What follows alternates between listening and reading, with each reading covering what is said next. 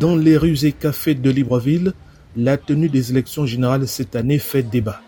À quatre mois d'une échéance censée débuter par la présidentielle, Lionel Dika fait partie d'une frange de la population gabonaise qui milite déjà pour son report. Ce serait dans notre intérêt de peut-être repousser pour qu'on évacue les, les, premières échéances, pour que l'organisation soit plus objective. Or, même la promesse des élections apaisées issues des concertations de la classe politique inquiète plus qu'elle ne rassure. Joachim V est dans le monde des affaires. Un opérateur économique comme moi, lorsqu'on regarde, on ne voit pas clair. Par rapport aux années précédentes, on a vu les élections, comment ça se passait, rien ne bouge pas. La même inquiétude d'un calendrier électoral à l'horizon brumeux est partagée par les jeunes. Diplômés ou non, ils questionnent tous l'offre politique des partis de la majorité et de l'opposition.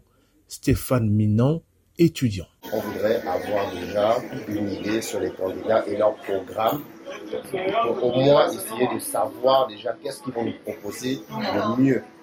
Ce n'est pour le dernier moment que Baron sera sous le fait accompli. Pour la plateforme Alternance 2023 qui regroupe plusieurs formations de l'opposition, la situation actuelle est volontairement créée par le gouvernement.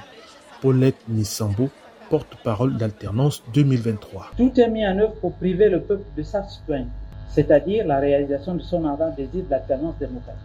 Tout est mis en œuvre pour le Gabonais de son devoir civique en le dégoûtant de la classe politique et de son engagement citoyen pour obtenir sa non-participation aux élections.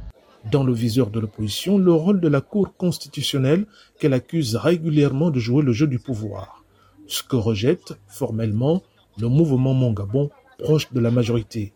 Fabrice Abaré-Eban, membre du bureau national du mouvement Mongabon.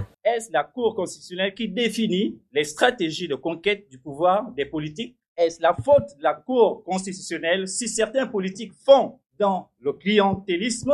En fin mars dernier et avant l'ouverture des enregistrements, un petit inventaire porte le nombre de candidatures déclarées à la présidentielle à 15.